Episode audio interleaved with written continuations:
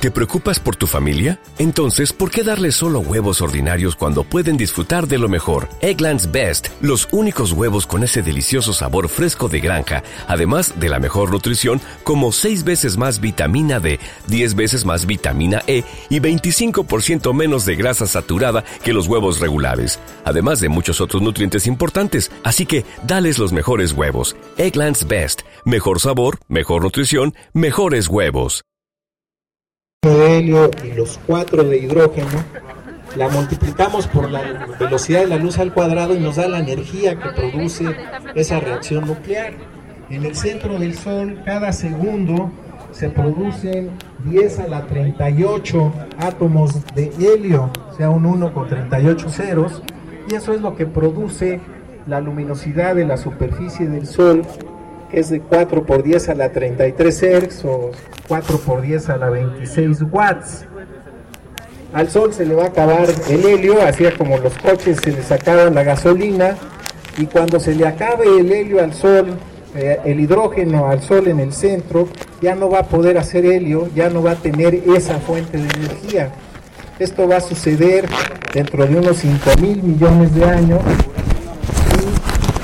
lo que le va a pasar al Sol es que se va a convertir en una estrella gigante roja. Aquí tenemos el espectro del Sol en, una forma y de otra manera puesto, también en blanco y negro, y hay una gran cantidad de líneas. Se han identificado decenas de miles de líneas en absorción de todos los átomos de la tabla periódica, y a partir de las intensidades de estas líneas podemos encontrar la abundancia de los elementos. El Sol no produjo los elementos pesados, sino los produjeron otras estrellas, eso lo veremos después, pero de la nube que se formó el Sol ya existían esos elementos. Recuerden, la edad del universo es 13.700 millones de años, la edad de la expansión. La edad del Sol es un tercio de eso, o sea, el Sol se formó hace 4.500 millones de años y ya existían los demás elementos.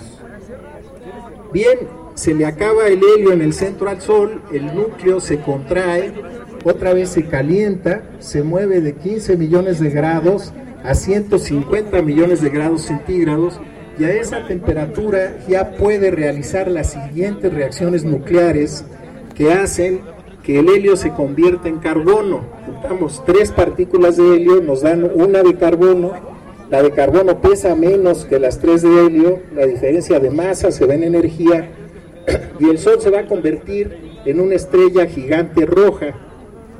El radio de la órbita del Sol va a alcanzar la órbita de la Tierra, sin embargo va a perder masa el Sol y al perder masa eh, su fuerza gravitacional va a ser menor y la órbita de la Tierra se va a volver mayor, o sea, no necesariamente el Sol se va a tragar a la Tierra, pero sí se va a tragar a Mercurio y a Venus. La que sigue, por favor se va a contraer el centro del Sol a, unos cuantos miles de kilómetros, el núcleo del Sol se va a volver más o menos del radio de la Tierra, va a tener más o menos la masa del Sol, como el 60% de la masa del Sol, y va a tener una densidad de una tonelada por centímetro cúbico. Este objeto se llama una enana blanca y va a expulsar las capas hacia afuera. Nosotros a estas capas se les llaman las nebulosas planetarias y podemos nosotros determinar la composición química de estas capas y encontramos que en efecto estas capas están enriquecidas en helio, en carbono y en nitrógeno. Así que si a ustedes les gusta hacer árboles genealógicos, tienen que poner en su libro una fotografía de una nebulosa planetaria o de varias, porque de ahí vienen los átomos de carbono que tienen ustedes en su cuerpo. Esta es una figura que ha hecho un artista, pero vamos a ver cómo se ven estos objetos en el cielo. Aquí tienen un objeto de adeveras, aquí en el centro está una enana blanca que tiene el punto, el 60% de la masa del Sol, tiene una densidad de una tonelada por centímetro cúbico y aquí están los gases alejándose de la estrella central. Estos, estos gases se van a disipar en muy poco tiempo, astronómicamente hablando, en 10.000 años van a desaparecer se alejan a 20 kilómetros por segundo, no por hora, por segundo del centro, y se conocen en nuestra galaxia como 3.000 de estos objetos, y más de 200 han sido descubiertos en México por mexicanos y llevan el nombre de los mexicanos que los descubrieron. Pues lo que les he dicho es que de una nube se contrae, se llega a, a transmutar su hidrógeno en helio, que es el caso de lo que está haciendo el Sol ahorita. El Sol lo ha hecho 4.500 millones de años, cada punto de estos son 100 millones de años. Dentro de 5.000 millones de años se convierte en una gigante roja, luego expulsa las cáscaras y forma una enana blanca. Bueno, así se forman fundamentalmente el carbono, helio y nitrógeno.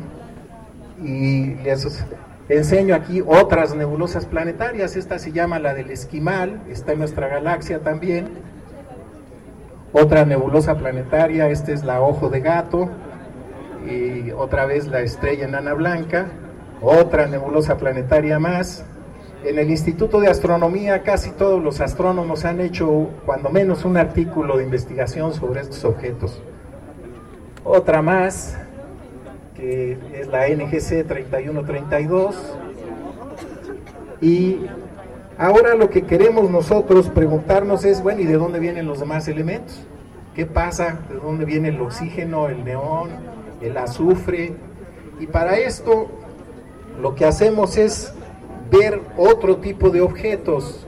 Aquí tenemos una región ionizada, aquí está la nebulosa del caballo, y lo que todas las estrellas que nacen con menos de ocho veces la masa del Sol producen una nebulosa planetaria, pero las que nacen con más masa, contrariamente a lo que uno podría suponer, son menos densas y pueden, después de que se produce el carbono en el centro, se pueden contraer aún más, a diferencia de las de baja masa que ya no se pueden contraer porque están muy, muy densas. Entonces, al contraerse, nuevamente el carbono con un átomo de helio produce uno de oxígeno.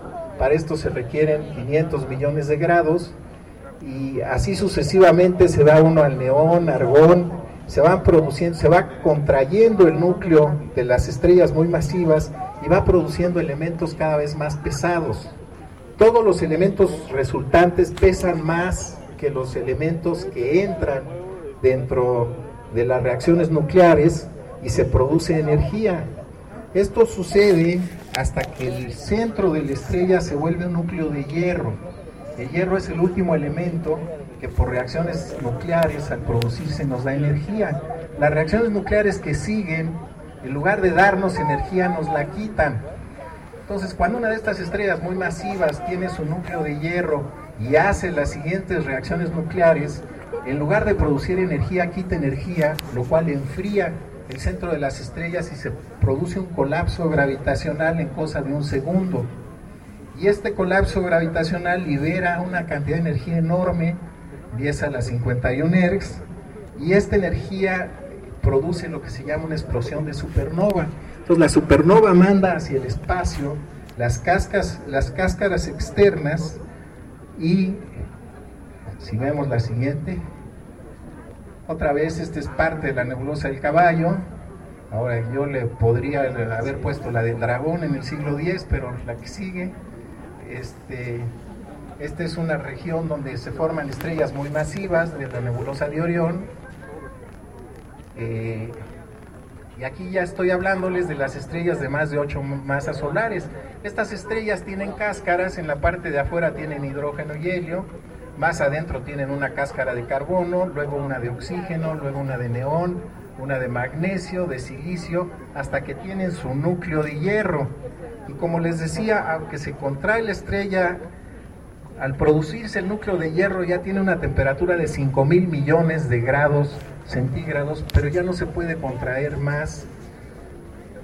Eh, porque si se contrae, eh, lo que sucede es que se pierde toda la energía gravitacional, se genera una gran cantidad de energía gravitacional de golpe y toda la energía se expulsa en forma de una supernova, inyectando todas estas cáscaras con todos los elementos en el medio interestelar. Y aquí tenemos dos ejemplos, una es la nebulosa del cangrejo, que tiene en el centro, en el momento en que explota la supernova, pueden suceder tres cosas. Que en el centro quede un hoyo negro, que en el centro quede una estrella de neutrones, o que de plano no quede nada. Y todo lo demás se va hacia el medio interestelar, enriqueciéndolo con elementos pesados.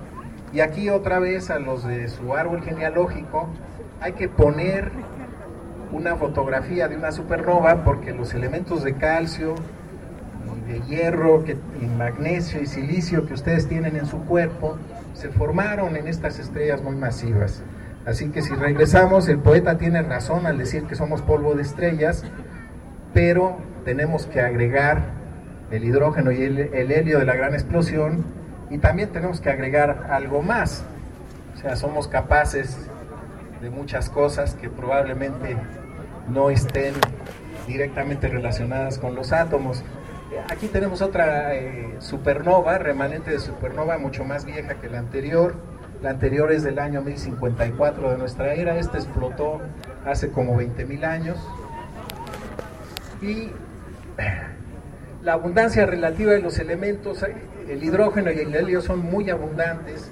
En la Tierra no lo son porque se han escapado, pero en objetos como el Sol o como Júpiter, el hidrógeno y el helio no se escapan y son muy abundantes. Después el hierro también es muy abundante porque tiene esta propiedad de, de, que está muy ligado y de que necesita una energía para romperlo y no se produce energía al romperlo, sino se produce la energía por el colapso gravitacional. Y luego los elementos de mayor número en la tabla periódica son mucho menos abundantes, se han producido menos de ellos.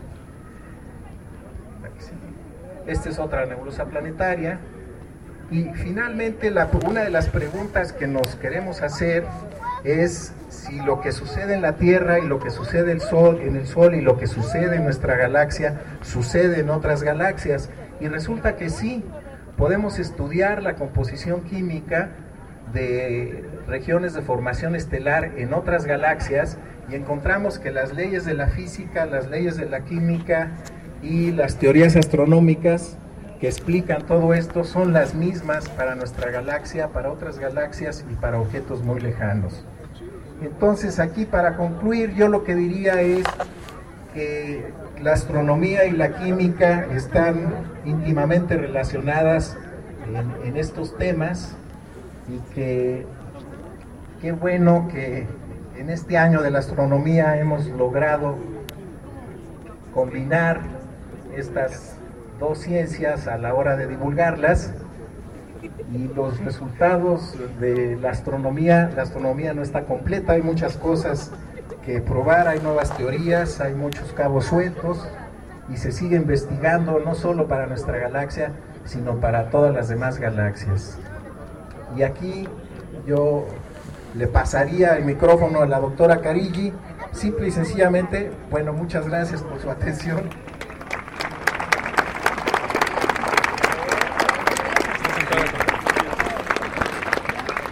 La doctora Carilli les va a hablar ahora de qué pasa con la evolución de las galaxias, qué pasa con las moléculas y qué pasa con las zonas habitables y qué pasa con la vida en esta galaxia y en otras galaxias. La doctora Carilli con ustedes.